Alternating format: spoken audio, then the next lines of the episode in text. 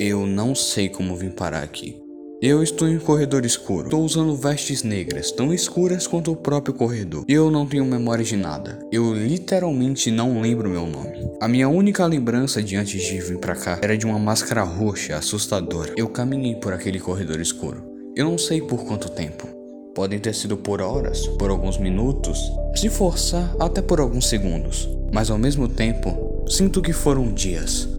Quem sabe semanas, meses, anos, forçando a barra, séculos. Eu não sei como é meu rosto ou a cor dos meus olhos. As únicas informações que eu tenho sobre mim é sobre a minha pele preocupantemente pálida e meus cabelos loiros que não param de bloquear minha visão. Eu sei que chamei isso de corredor, mas labirinto talvez seja o nome correto. Digo isso porque, por mais que eu apenas tenha seguido reto, existem vários outros caminhos paralelos, mas eu não me importei. Continuei andando, e mesmo sem saber por quanto tempo exatamente, eu encontro uma porta. Não sei quanto tempo demorei para encontrá-la, mas aconteceu.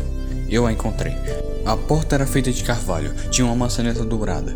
Fico encarando a porta, me perguntando se eu realmente deveria abri-la. Atrás dela poderia ter alguém para me ajudar, mas e se fosse alguém querendo se aproveitar de mim? Não, isso não aconteceria, né?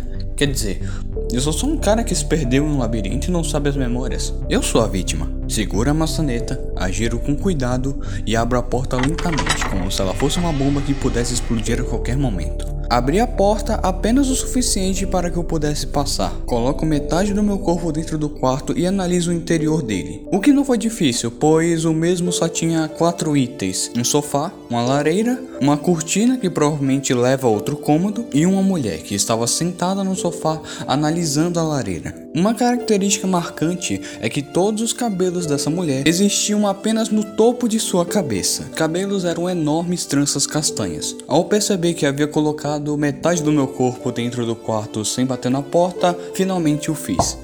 Ela se virou do sofá que estava sentada, já que o sofá ficava de costas para a porta. Ela me encarou e deu um sorriso. Queria fazer um milhão de perguntas ao mesmo tempo, mas a primeira que escolhi fazer foi: quem é você e o que faz aqui? Eu sei, saiu rude, mas eu genuinamente não me importo. É tão rude esquecer quem são seus amigos, sabia? A voz da mulher era assustadora e sarcástica, como se duas agulhas penetrassem os ouvidos. Quer dizer, eu nunca conheci ninguém que tivesse esquecido dos amigos antes, mas deve ser rude. Escuto passos pesados saindo do mesmo corredor de onde eu vim. Então, quando me viro, um homem que era maior que a porta abria e passava pela mesma. Ele era coberto de pelos, tinha olhos pretos e unhas que mais pareciam lâminas. Ele tinha dentes que pareciam pertencer a um tubarão, mas estranhamente a primeira coisa que ele disse e fez quando entrou na sala foi dizer: Chefinho! E me dar um abraço de quebrar as costelas. Senti tanta sua falta, male... Não, disse a mulher o interrompendo. Ele tem que lembrar das coisas sozinho. Ou você quer que o cérebro dele vire purê? Ah, é verdade. Disse o gigante em um tom desanimado, finalmente me colocando no chão. E foi quando ele me colocou no chão que percebi que em ambas as costas de suas mãos estava tatuado o nome O Louco. Olhei para as costas das mãos da mulher que estava no sofá.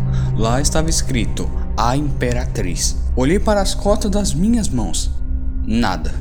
Não tinha tatuagem nenhuma. Mas então noto que há um líquido prateado que estava entrando por baixo da fresta da porta. Quando aparentemente todo o líquido prateado entra, ele começa a flutuar até se transformar em uma bola no ar. Uma bola prateada. Olha, Olha quem, quem chegou. chegou. Disse a bola prateada, se referindo a mim. Quer dizer, eu acho. Mesmo que ela não tenha olhos, eu tenho certeza que ela estava olhando para mim. Percebi que em um canto específico dessa esfera estava escrito A Roda da Fortuna. É, é muito, muito, bom, bom te ver. ver. Diz a bola prateada novamente. A bola se distorcia toda vez que falava. Outra pessoa entra no cômodo. Ele tinha cabelo espetado azul, olhos com pupilas negras, pele morena e o que mais chamava atenção. Por algum motivo, ele tinha um zíper na boca. E não, ele não tinha uma gola com zíper ou algo assim, ou uma máscara com zíper. Não, não, não. O zíper estava costurado na sua boca. Como não pude falar,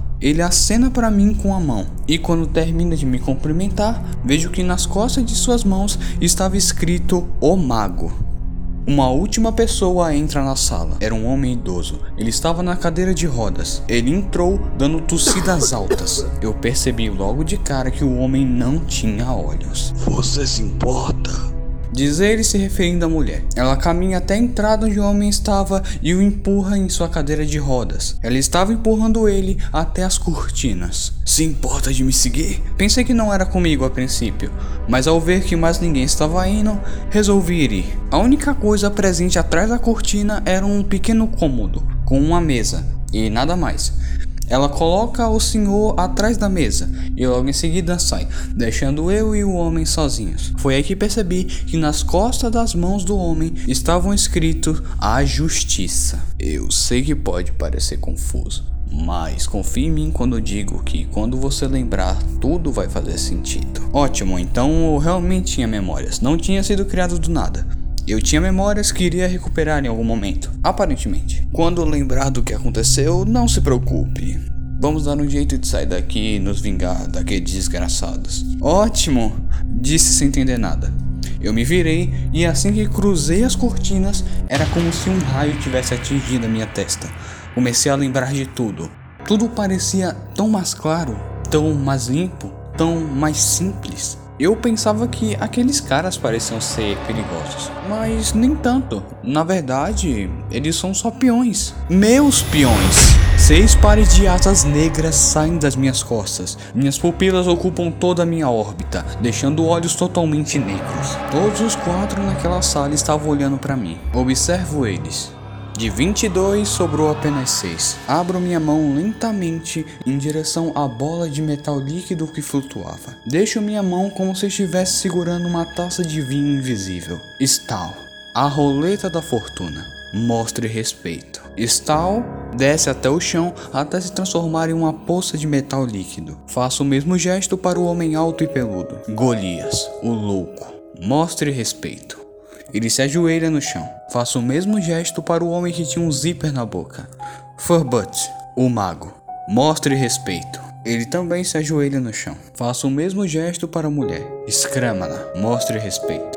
Eu sou Maletiel, o julgamento. Duas tatuagens escritas O julgamento aparecem nas costas das minhas mãos. Eu sou o fundador dos monarcas. E eu digo que nós vamos sair dessa caixa. E além de cumprirmos nosso objetivo principal, nós vamos nos vingar de uma certa sociedade, mais especificamente de um maldito mascarado. Podem se levantar. Eles obedecem quase instantaneamente. Eu abro a mesma porta por onde eu entrei, junto todo o ar dos meus pulmões e grito para que toda a caixa pudesse ouvir.